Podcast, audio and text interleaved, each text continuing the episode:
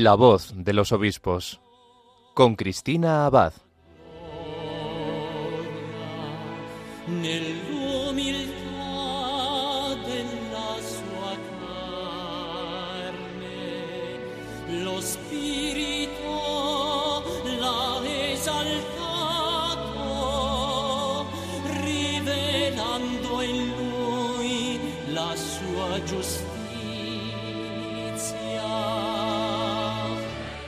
Buenas noches, querida familia de Radio María.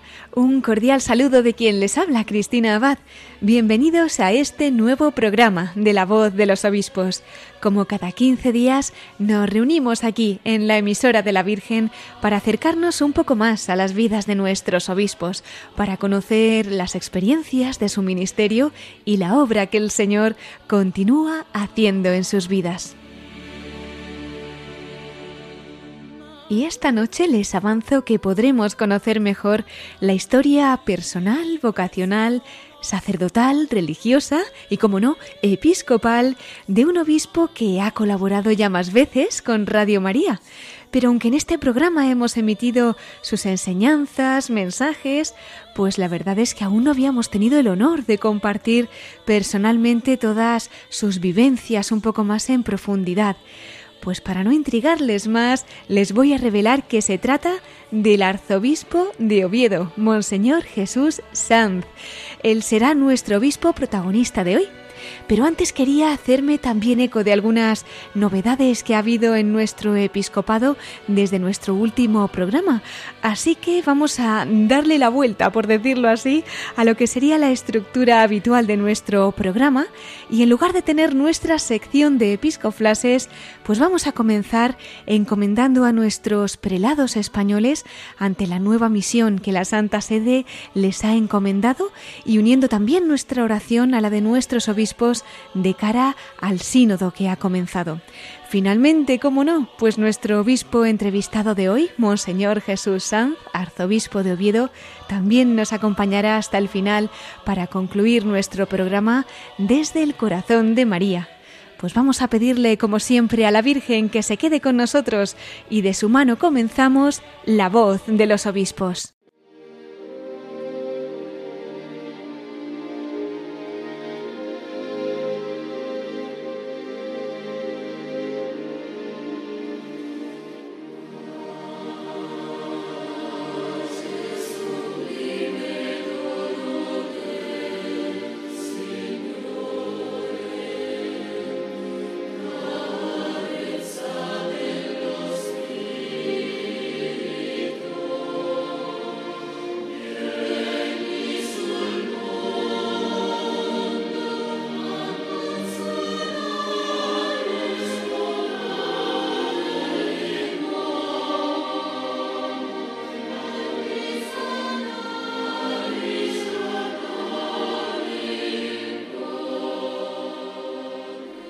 Como decíamos, queridos oyentes, antes de dar paso a la entrevista que nos ha concedido el arzobispo de Oviedo, Monseñor Jesús Sanz, queríamos felicitar desde Radio María a los obispos españoles que el pasado 30 de septiembre fueron creados cardenales en el consistorio público que presidió el Papa Francisco en la Plaza de San Pedro del Vaticano en Roma. En total fueron 21 y tres de ellos españoles. Se trata del arzobispo de Madrid, el cardenal José Cobo, quien ha recibido el título cardenalicio de la Iglesia de Santa María de Montserrat de los españoles en Roma. Además, el Papa lo ha nombrado también miembro de los dicasterios de laicos, familia y vida y para los obispos.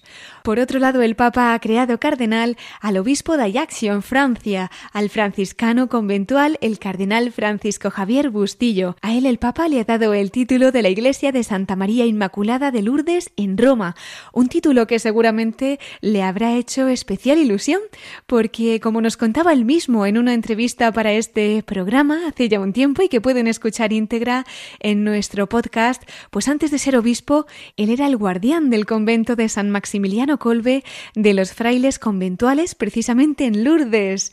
Según ha dispuesto el Santo Padre, además el cardenal Bustillo va a formar parte del dicasterio para el clero. Y bien, junto a ellos también fue creado cardenal el rector mayor de los salesianos, el cardenal Ángel Fernández Artime. Él ha recibido el título de cardenal diácono por la Basílica de Santa María Auxiliadora en Roma, pues también muy apropiado para su vocación y su ministerio como discípulo de San Juan Bosco, ¿verdad? Él además se incorpora al dicasterio de los Institutos de Vida Consagrada y Sociedades de Vida Apostólica. Pues vaya para ellos nuestra felicitación y también, como no, nuestra oración. Hay también para un nuevo obispo español que ha nombrado el Papa Francisco, aunque no para España, digamos que para un poco más lejos. Y es que hace unos días el Santo Padre nombró al médico y sacerdote del Opus Dei, Raimo Ramón Goyarola, nuevo obispo de Helsinki, en Finlandia. Hasta ahora él era vicario general de esa diócesis, una jurisdicción que tiene poco más de 100 años de historia. Además, se trata de una iglesia conformada por unos 14.000 católicos, que son alrededor del 0,2% de la población de Finlandia, así que una minoría. Bueno, a ver si algún día podemos entrevistarle también y conocemos algo más de su misión y de su historia. Bueno, vamos a cambiar de tercio porque tenemos otro acontecimiento eclesial bien importante que ha comenzado esta semana en Roma, concretamente el 4 de octubre. Se trata de la Asamblea General Ordinaria del Sínodo de los Obispos. Desde allí, el presidente de la Conferencia Episcopal Española y arzobispo de Barcelona, el cardenal Juan José Omella, ha enviado un mensaje explicando cómo se van a desarrollar los trabajos y destacando los aspectos esenciales de este sínodo. Bueno, pues aunque sabemos que hay muchísima información, ¿verdad?, que se va publicando al respecto del sínodo, yo creo que es una buena oportunidad la que tenemos ahora de escuchar al presidente de la Conferencia Episcopal Española para situarnos un poquito y para orar para lo que va a ser este sínodo que ha comenzado. Os escribo desde Roma donde hace unos días empezaron las reuniones de la Asamblea General Ordinaria del Sínodo de los Obispos. Nuestro trabajo se articula a partir del documento Instrumentum Laboris, un documento lleno de preguntas. Alguien podría decir, de demasiadas preguntas. No olvidemos, sin embargo, que se trata de un instrumento de trabajo y que las preguntas ayudan a orar y a reflexionar para poder responder con sentido, siempre a la luz del Espíritu Santo, que habla a la comunidad reunida que lo invoca. Realmente la vida está llena de preguntas, las que nos dirigen y las que nos vamos formulando nosotros mismos a lo largo de nuestra existencia. Algunas son superficiales y banales, pero algunas marcan nuestra vida y nuestras decisiones. El Evangelio también está lleno de preguntas, aquellas que dirigen a Jesús, los que lo encuentran o siguen, y también aquellas que Jesús les plantea. Tan importante son las preguntas como las respuestas. Estas preguntas formuladas en el documento de trabajo han surgido de la reflexión y de la oración durante el camino sinodal recorrido hasta ahora por todo el mundo y han surgido a partir de tres palabras clave que acompañan al camino sinodal. Comunión, participación y misión. Tanto o más relevante que la pregunta es la respuesta. Un factor importante es el clima en el que queremos dar y buscar la respuesta, inspirada por el Espíritu Santo. A discernir nos ayuda la conversación espiritual ya practicada en muchos grupos y lugares a lo largo del itinerario sinodal. En una conversación espiritual existen tres aspectos esenciales, el silencio, la oración y la escucha. Necesitamos silencio en el trabajo que cada uno de los que participamos tenemos que hacer antes del encuentro y que nos servirá para dialogar. Silencio para estar atentos a todo lo que dicen los demás. Silencio para elaborar una respuesta o propuesta constructiva. Silencio para descubrir el paso del Espíritu. Es necesaria también nuestra oración antes, durante y al final del encuentro en el grupo. En tercer lugar, hace falta una escucha atenta, porque no solo queremos oír y compartir unas palabras, sino que las queremos escuchar desde lo más profundo de nuestro corazón, Dejemos que el Espíritu Santo nos acompañe en este camino sinodal para encontrar respuestas. Queridos hermanos y hermanas, aprovecho estos días en el Vaticano para acoger con gozo la cofradía de Nuestra Señora de Montserrat, que se encuentra de peregrinación en Roma para celebrar su 800 aniversario. Quiero agradecer al Papa Francisco su detalle de recibirnos ayer en audiencia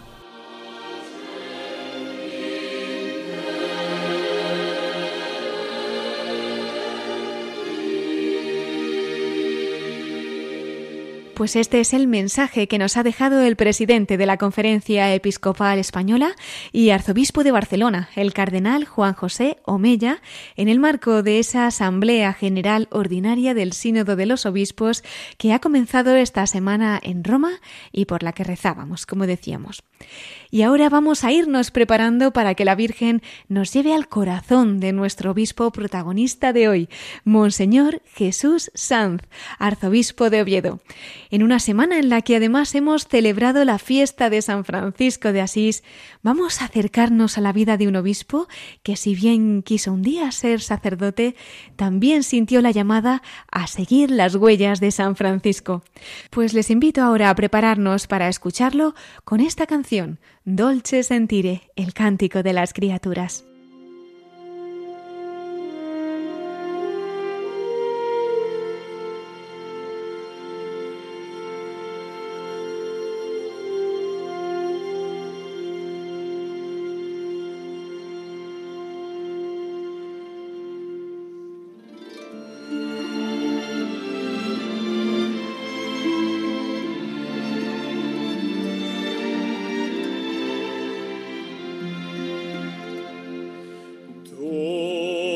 Y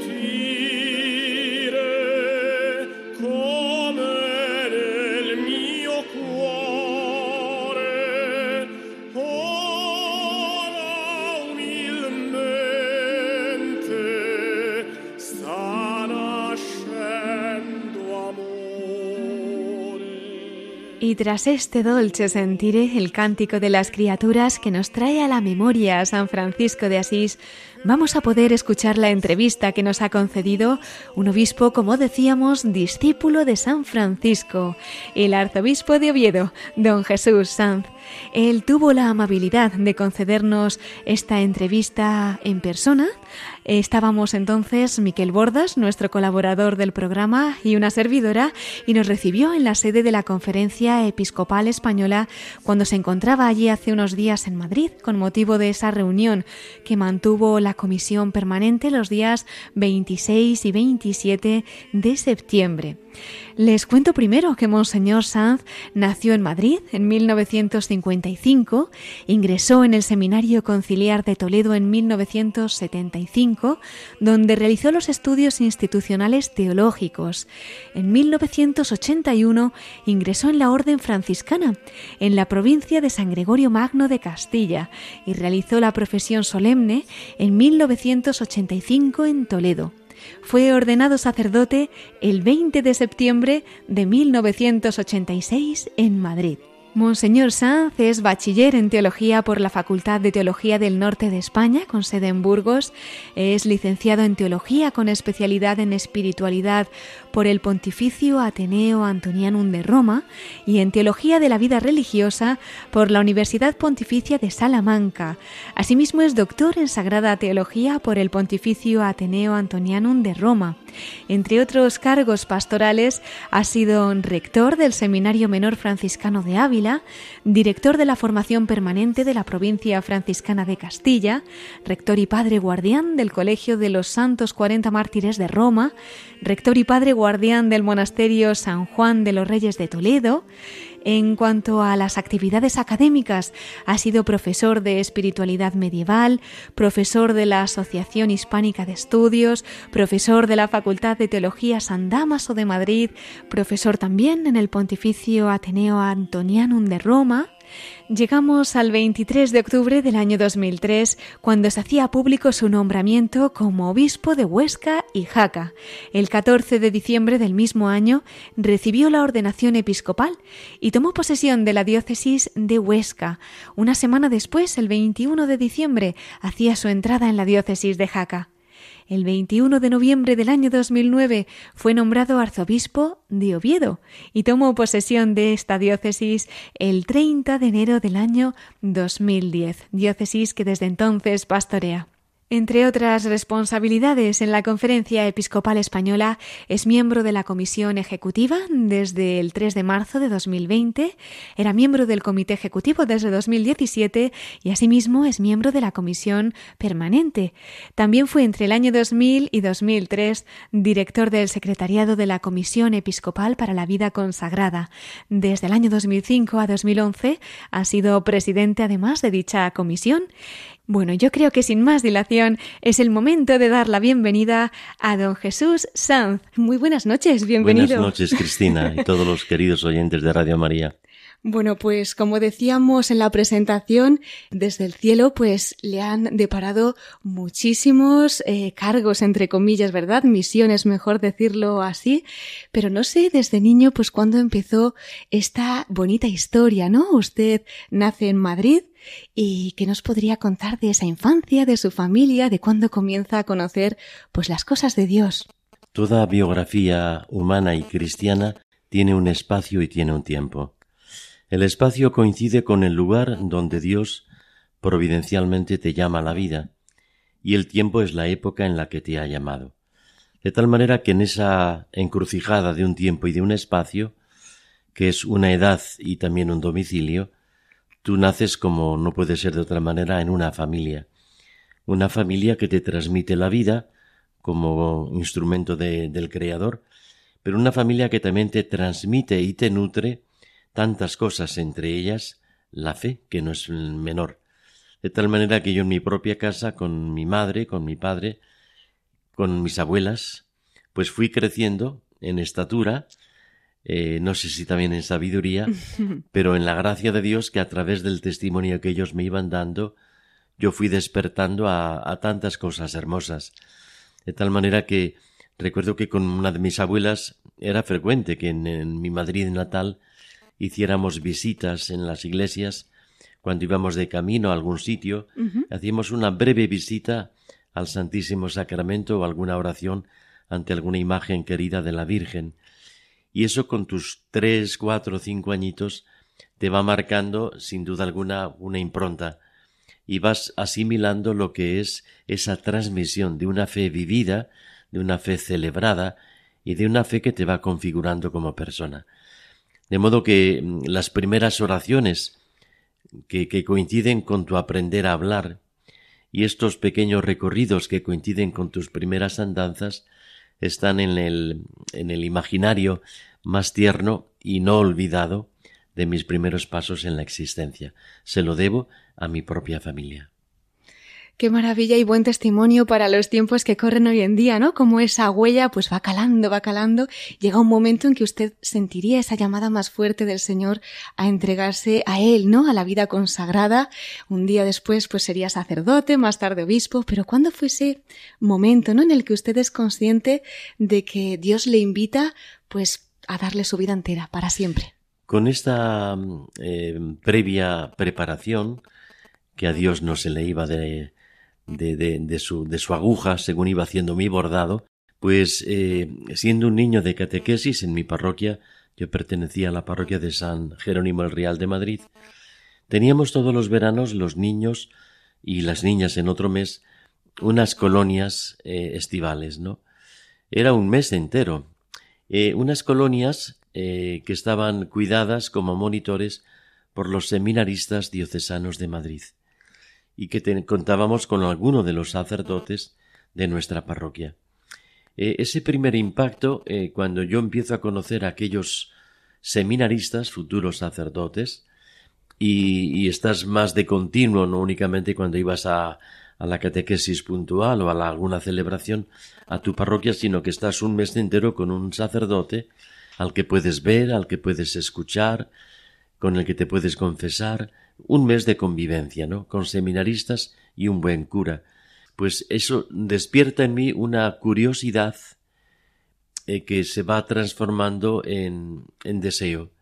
Y ese deseo finalmente concluye en una decisión, como diciendo, yo quisiera ser como ellos, quizás sin saber muy bien en qué consistía ser seminarista o ser sacerdote, pero había un atractivo eh, en la manera que tú veías de, de, vivir las cosas cotidianas y que despertaban en ti, en ti ese, ese sencillo deseo de, de reconocerte en ese camino. De tal manera que volviendo de aquellas colonias, aquel año, yo tenía entonces ocho años, dije en casa, lo espeté, yo quiero ser cura. Con ocho añitos. Sí.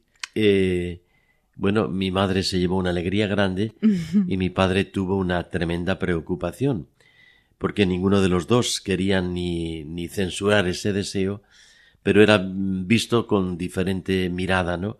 La de mi madre con un agradecimiento enorme y una ilusión que se la veía en sus ojos, y mi padre con no menos entusiasmo, pero quizás con una especie de prudencia, tal vez porque decía, bueno, al igual que tú te puedes haber encaprichado de un juguete o de un divertimento infantil, que no sea esto un, un una, una, un deseo que termina luego en agua de borrajas, ¿no? Entonces tienes que tener una certeza y tienes que tener una formación. Entonces, mi padre lo que me propuso es que yo terminara mis estudios, que hiciera una carrera, que empezara un trabajo y que después decidiera, sabiéndolo, lo que yo quería abrazar y a qué podía estar renunciando. Aquí, aquello fue para mí como un, eh, un cubo de agua fría que vino a apagar una llama que, que empezaba a tomar forma, ¿no? Ha pasado mucho tiempo y yo le agradeceré mucho a mi querido padre que en paz descanse esa decisión que a mí providencialmente me permitió conocer otras cosas e ir aquilatando lo que era propiamente la llamada. Pero el punto de partida es la, la, la provocación, luego explicaré esta palabra, que unos seminaristas y un buen sacerdote suscitan en tu, en tu conciencia y en tu entraña de niño, como diciendo, como ellos viven, me gustaría también a mí vivir. Luego queda todo un recorrido que Dios no, no desdeña y que Él siempre está presente acompañando. Pero el punto de partida, ya que me preguntabas, Cristina, ¿cuál es ese momento? Bueno, pues ese momento es el impacto que me suscita un buen ejemplo. Hasta ahí llegan, ¿verdad? Esos testimonios de la gente que a veces pues eh, la providencia pone en nuestro camino. Eh, ya que estamos en ese camino, aunque esté usted desde Madrid y tuvo pues también esa riqueza, ¿no? De familia, de fe, esas vivencias, pero estudiaría en Toledo, ¿no? En el seminario de Toledo. Eso es. Cuando ya finalmente yo decido ingresar en el seminario, siendo de Madrid, debería haber ingresado en el de Madrid. Pero en aquel momento el seminario de Madrid atravesaba un periodo eh, no, no tan claro como puede tenerlo ahora, gracias a Dios, ¿no? Entonces eran años un tanto convulsos, de un inmediato posconcilio, bastante jaleado, y yo no veía, yo no veía pues una serenidad ni en la enseñanza teológica, ni en la propuesta pedagógica formativa, y con mi director espiritual, yo, vamos, siempre me gustó mucho hacer montañismo, yo estaba con algunas amistades que hacíamos eh, escalada, hacíamos montaña y había algún, algún sacerdote jesuita que, que, nos orientaba y nos acompañaba. Y bueno, pues entonces, mm, eh, confiándome de quien me estaba acompañando en la vida y también en la, en la inquietud, para aquel momento ya había acabado mis estudios, había preparado unas oposiciones, las había ganado felizmente, trabajaba en el mundo de la banca privada y tenía efectivamente alguna amistad, ¿no? De manera que, mm, sin haber estado descartado del todo, pero aquella inquietud de ser sacerdote con mis ocho años estaba demasiado eh, traspasada por otros intereses inmediatos. Lo que ocurre que Dios tiene memoria, es el que más y mejor recuerda las cosas, y Él también sabe eh, eh, cuál es el momento que Él escoge. Entonces te lo vuelva a proponer como diciendo tú puedes hacer eh, de tu vida pues algo, tienes un buen trabajo, tienes una buena nómina, estás con una chica, tienes unos amigos, llevas una vida sana y cristiana, pero tienes algo sin resolver en tu corazón, como decía el gran poeta Rilke. Tienes una pregunta que Rilke decía es lo que está sin resolver en el corazón. Y yo me, aquello me lo tomé como, como una invitación a ser serio con mi propia vida. De tal manera que yo dije, porque quiero bien a, a quien bien quiero, porque no quiero jugar con mi propia vida, yo no quiero dar un paso en falso, entonces tengo que estar cierto y seguro de que lo que estoy haciendo y de lo que me estoy planteando es lo que responde a, la, llamada, a la vocación que en definitiva Dios me ha hecho en, mi camino. De tal manera que nos tomamos un tiempo, me tomé un tiempo, fruto de, del cual el resultado es que me fui al seminario, dejando familia, dejando trabajo, dejando amistades, y bien aconsejado, bien acompañado, tomé esa decisión yéndome a Toledo, porque en aquel momento era un seminario pujante, que tenía esa serie de, de valores eh, con una idiosincrasia eh, atractiva, serena eh, y, eclesialmente centrada. De tal manera que me fui para Toledo. sencillamente eso es así. en Toledo, evidentemente, yo inicié mis estudios filosóficos, luego los teológicos, con la idea de ser cura diocesano en esa diócesis que me acogió con la, imborrable, el imborrable recuerdo del que era entonces cardenal arzobispo don Marcelo González Martín, verdadero padre. Profesores, formadores eh, y, confesores, algunos están introducida su, su causa de, beatificación como don José Rivera y jesuitas que me habían acompañado anteriormente también tienen su causa introducida como el padre Tomás Morales, jesuita, fundador de la Cruzada de Santa María. Quiero decir que he tenido en mi vida personas que providencialmente Dios ha hecho que se hayan cruzado con mi camino y que me han aportado tanto de parte del buen Dios, ¿no? Así que eh, decías, eh, ya estás en un seminario, es un buen seminario, eh, solamente te queda esperar que te llegue el momento y que tú mm, finalices tu formación para empezar a ser sacerdote. Lo que ocurre es que Dios tiene sus ideas y se vale de tantas cosas. Yo recuerdo que hacia la mitad de mis estudios, un poquito más, hacía yo primero de teología, tuve como una especie de crisis. Una crisis no es necesariamente algo negativo. Una crisis muchas veces es el, pretexto para seguir creciendo. Y en mi caso así, así se realizó. Una crisis en donde eh, se te impone una reflexión, una recapacitación diciendo, bueno, eh, esto, eh, esto es lo que tú en el fondo crees que Dios te está pidiendo. Entonces cuando se te mete la nube, como cuando hacemos una ascensión en montaña, de pronto la cima no la ves. Quizás estás en el buen camino, pero la cima de pronto se te ha borrado. Y eso supone una especie de vértigo, de, de duda, de plantearte, eh, ¿me habré desviado?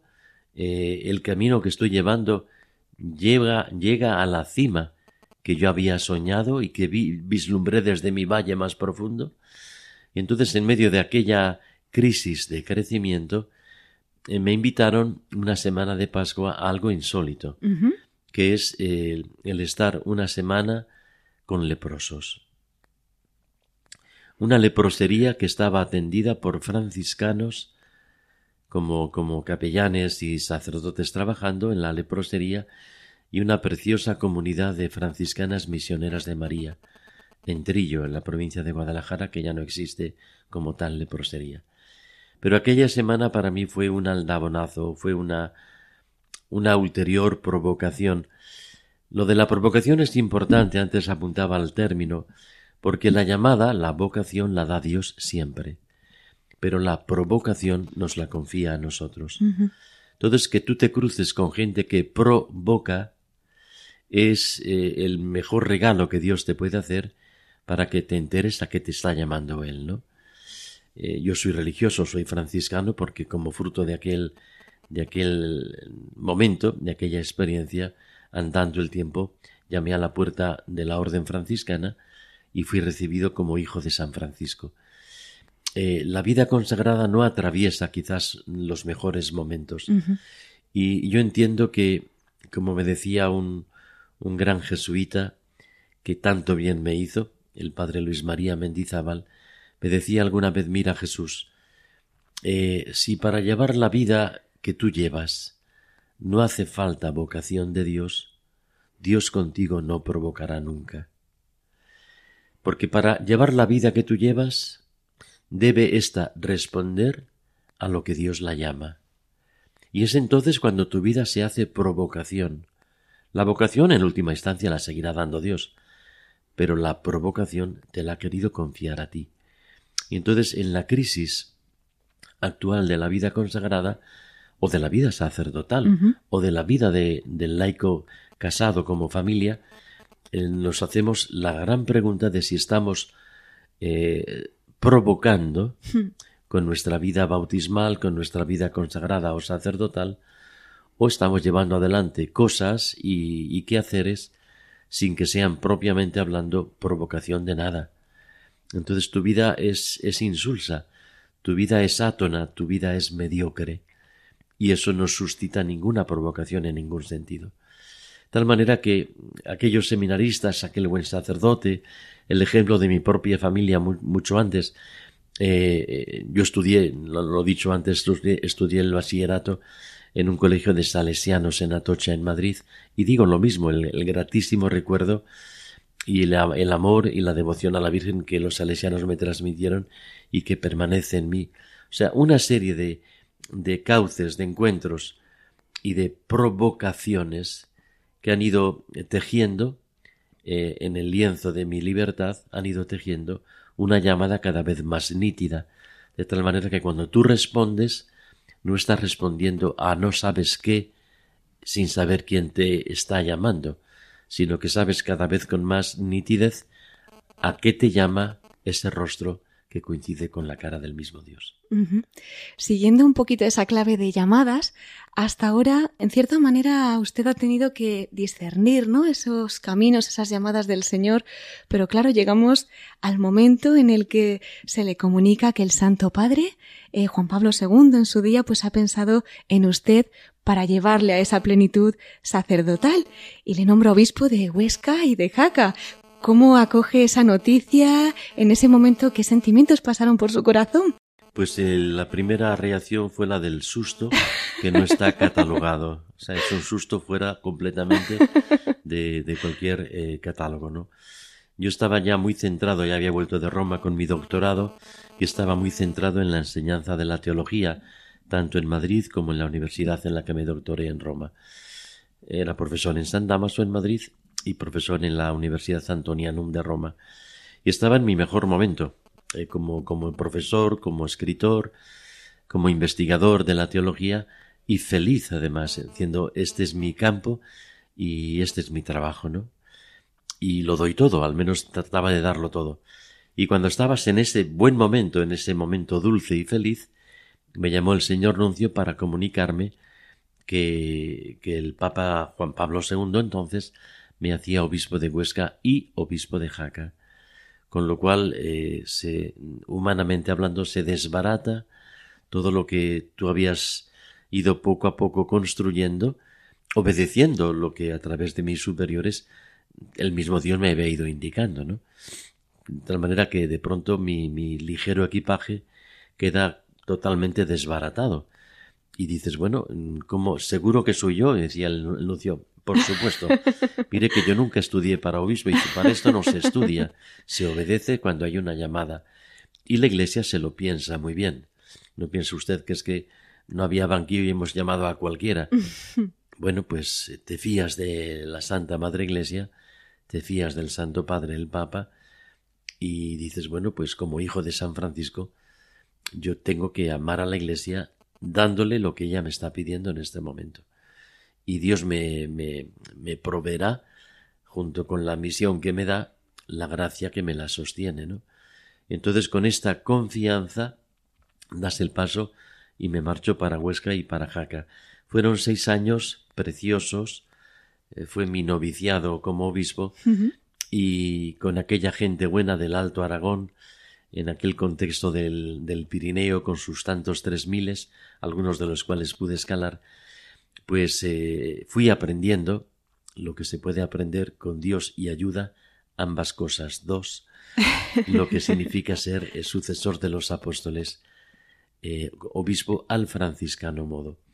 Y entonces, bueno, pues eh, ahí estuve y cuando también me empezaba a, situar, mi vida era una vida religiosa como franciscano y mi encomienda era la, la intelectual como teólogo. Tal manera que yo en la, en la vida diocesana no me era ajena, pero no había estado propiamente en lo que es la estructura y las coyunturas de una diócesis, ¿no? Y tuve que aprender muy rápido, además, tantas cosas, tantas cosas. Me decían, bueno, este, este es el colegio de consultores, este es el consejo presbiteral, y como te decimos, el colegio de consultores, yo decía en plan de broma, ¿este colegio está subvencionado? ¿Es concertado? Y decía, madre mía, qué carrera tiene este hombre, lo que le queda por aprender, ¿no? Bueno, pues vas haciendo este camino y cuando, como indico, estabas en un momento también de, de serena dulzura, dice, bueno, ya más o menos las cosas más importantes las vas colocando pues me llama otro señor nuncio que en nombre de otro papa ya, Benedicto XVI, me invitan a, ir a Asturias como arzobispo de Oviedo.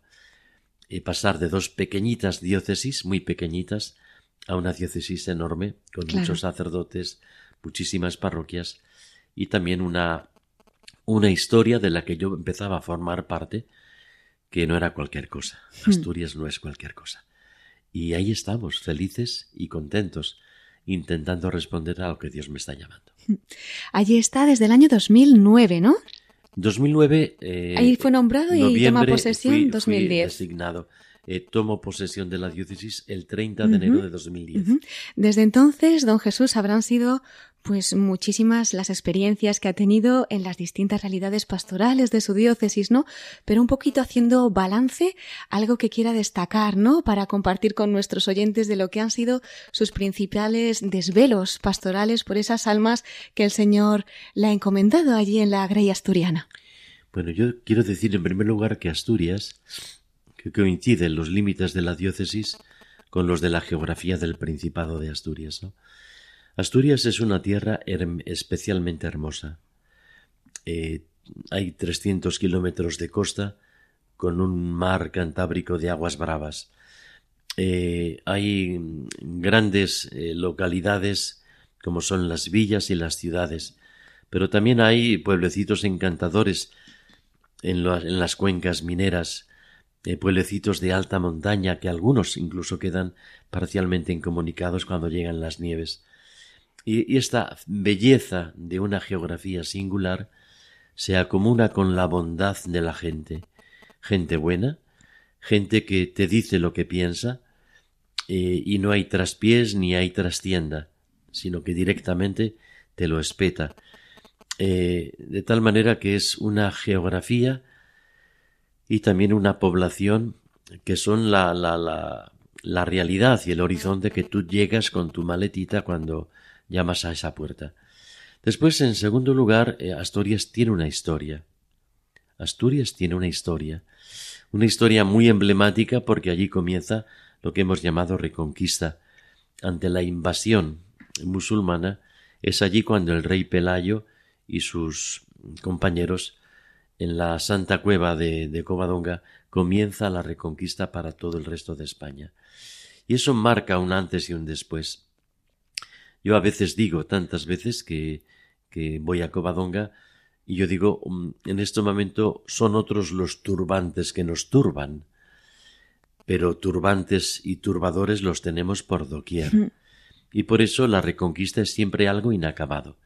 No estamos hablando de reconquistar un territorio expulsando a unos invasores, sino reconquistar unos valores cristianos que a veces nos secuestran y nos usurpan de tal manera que eh, la reconquista siempre tiene que estar preparada para, para cuidar lo que tenemos y que, y que constituye el patrimonio moral, patrimonio espiritual, patrimonio humano también de un pueblo del que formamos parte.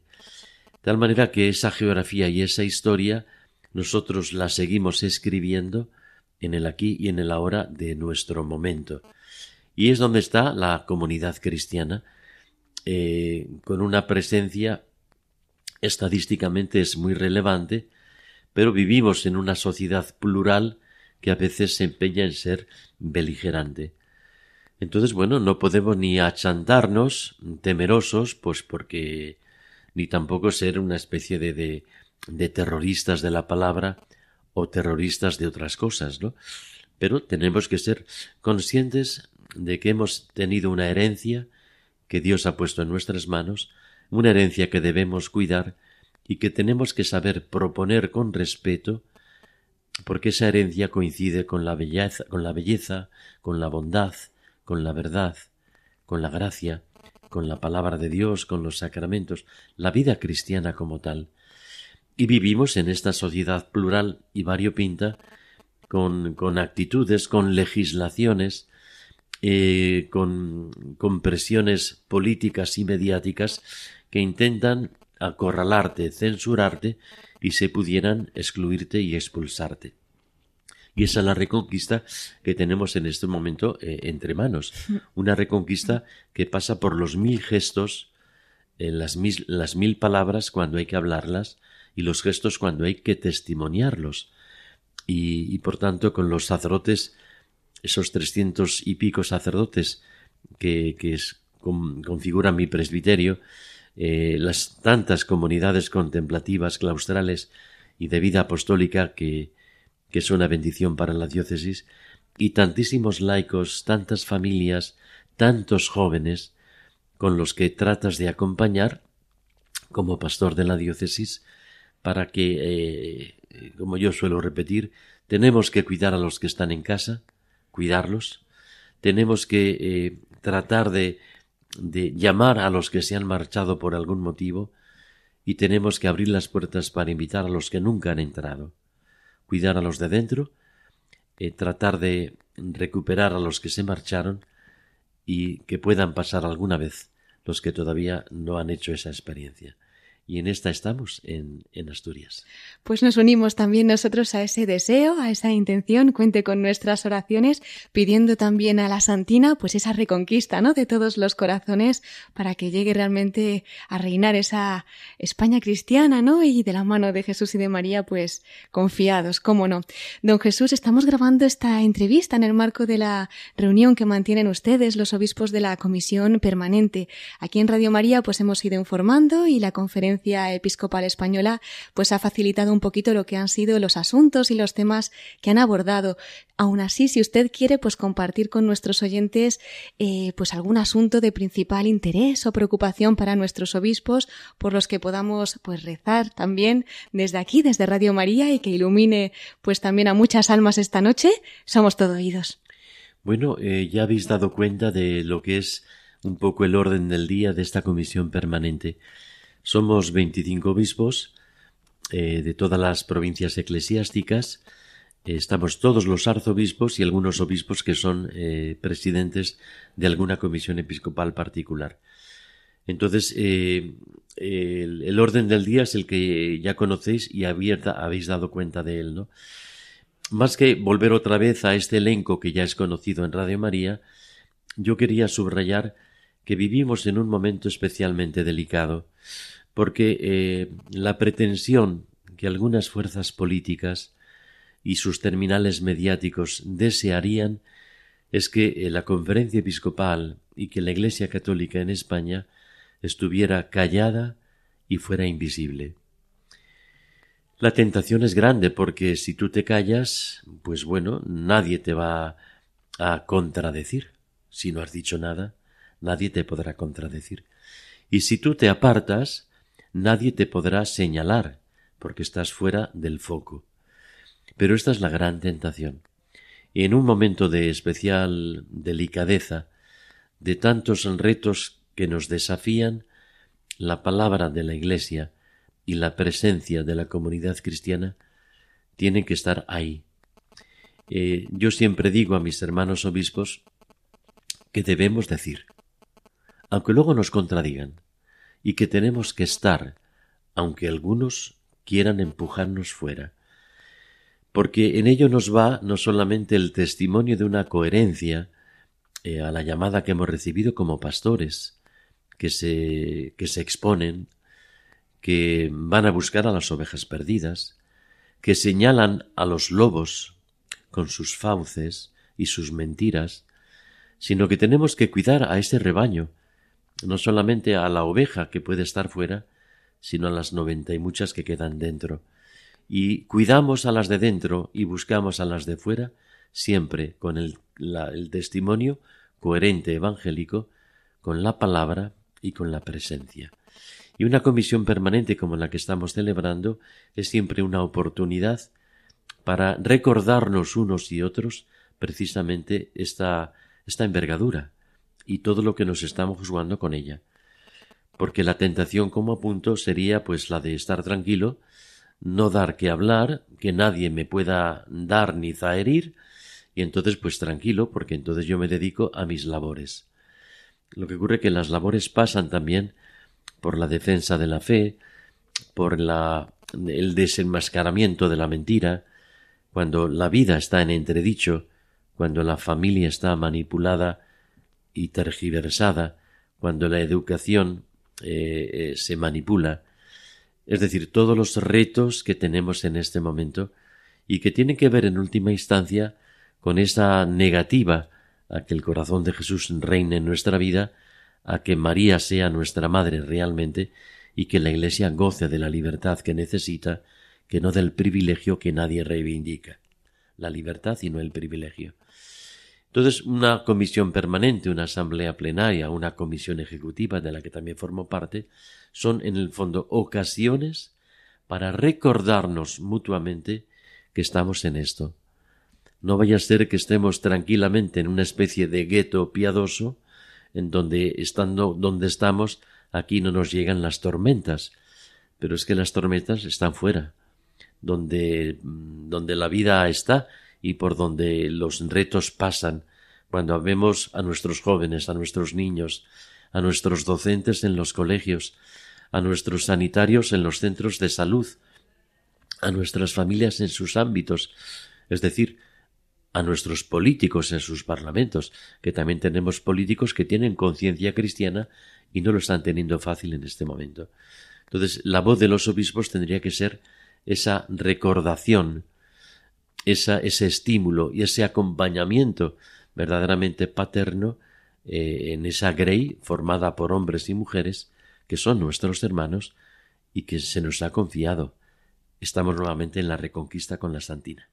Ahí estamos, claro que sí. Muchas gracias, don Jesús, por su valentía y también por ese acompañamiento como pastor de, este rebaño ¿no? que, que, caminamos. Bueno, pues el tiempo pasa rapidísimo y llegamos ya a lo que sería el final de nuestro programa, en la que queríamos también pues pedirle un mensaje para esta radio de la Virgen, para nuestros oyentes, voluntarios, para el equipo que estamos aquí también al servicio y que de este modo pues pueda continuar la obra que la Virgen ha inspirado para llevar la voz de su Hijo a tantos corazones. Bueno, Radio María, que conozco hace ya tantos años y en donde ante cuyos micrófonos he comparecido muchísimas veces y que soy también oyente de Radio María, pues es una, una radio especial, distinta, una radio completamente única, la radio de la Virgen, Radio María. Yo quisiera contar una anécdota que he dicho algunas veces y que me remonta a mi más tierna infancia, y tiene que ver con mi propia madre. Ejemplo, al fin y al cabo, mi madre murió, muy jovencita, por cierto, y entonces yo tengo dos madres en el cielo y ellas me cuidan, ellas me cuidan. Mirad, yo estaba en mi casa de Madrid en un otoño y yo contaba con cinco años. Y esas tormentas que a veces se forman en los otoños madrileños hizo que los truenos eh, eh, fundieran los plomos que antes decíamos del sistema eléctrico de mi casa. Yo me encontraba en el pasillo grande de mi casa y se fue la luz. En una tarde ya, pues casi ya sin sol, eh, oscuro completamente, y un niño de cinco años cuando de pronto se encuentra en un pasillo sin luz, oscuro, con truenos que te atruenan y que te asustan, lo que yo hice fue llamar a mi madre llorando mamá, tengo miedo. Entonces mi madre eh, simplemente me dijo una frase que me ha acompañado como una preciosa oración. No temas mi bien porque mamá, mamá está contigo. No temas mi bien porque mamá está contigo. Esa frase de mi madre no trajo la luz, pero me quitó el miedo, porque la circunstancia era la misma, pero no era una circunstancia solitaria, una circunstancia que seguía siendo la que era, pero esta vez acompañada por una discreta voz que me aseguraba una presencia que estaba a mi lado. En la vida las tormentas pueden ser tantas, y en la vida los sustos pueden ser menudos.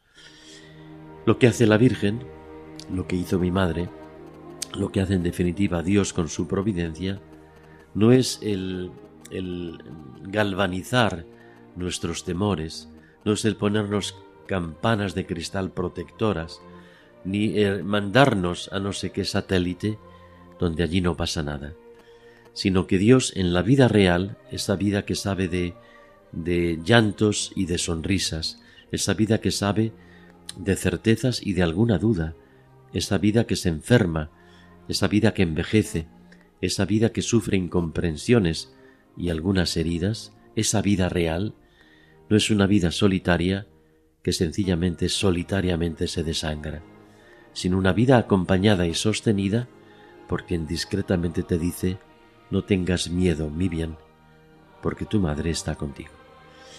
Esa es la experiencia real cuando yo digo a mí la Santina me cuida y podéis creerme que hay tormentas, algunas en curso, que, que dices, bueno, y tú tienes paz, tú duermes por la noche, tú logras rezar, eh, no te arranca nadie tu sonrisa, pues todo eso se da como un regalo inmerecido que del cielo viene, porque no temas mi bien, porque tu madre está contigo. Esa es mi experiencia de mi querida madre, es la experiencia de la Virgen María en mi vida y es la que yo deseo para todos los oyentes de esta querida radio. Pues con esas palabras vamos a sellar nuestro programa de hoy, de la mano de María y con esa voz de nuestros obispos, hoy a través de usted, don Jesús, desde el corazón de María. Si nos quiere dar una bendición para concluir. Claro que sí, os doy la bendición que usaba dar San Francisco, tomada del libro de los números. El Señor os bendiga, os muestre su rostro, tenga misericordia de vosotros y os conceda la paz. La bendición de Dios Todopoderoso, Padre, Hijo y Espíritu Santo descienda sobre vosotros y os acompañe siempre. Amén. Paz y bien. Paz y bien, don Jesús. Muchísimas gracias. Ya sabe que aquí en Radio María, y lo sabe bien, pues tiene su casa. Así que cuando quiera le esperamos nuevamente aquí en la Radio de la Virgen. Amenazo con volver. Encantadísimos. Muchas gracias, Monseñor. Buenas noches. Buenas noches, Monseñor Jesús Sanz, arzobispo de Oviedo.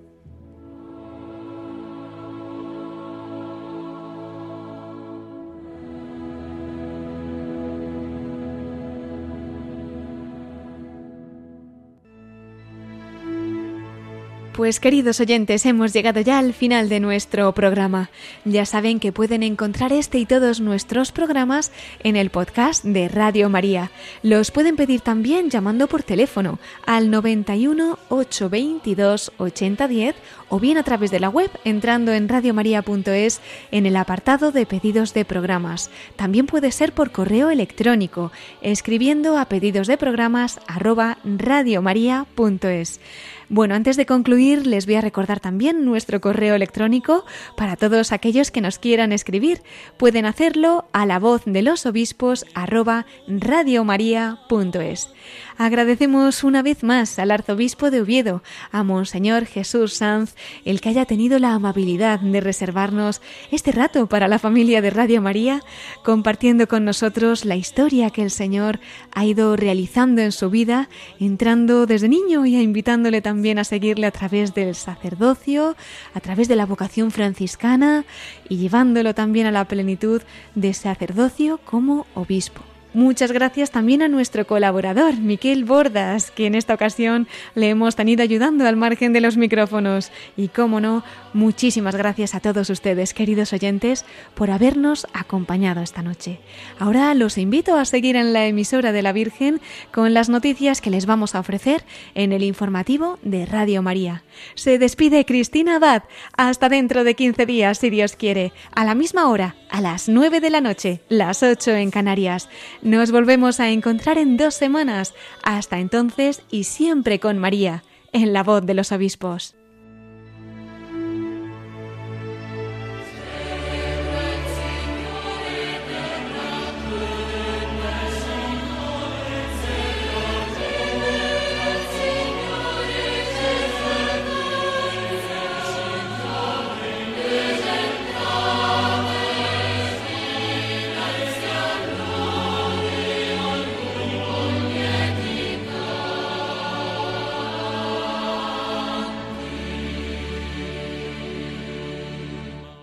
Han escuchado La voz de los obispos con Cristina Abad.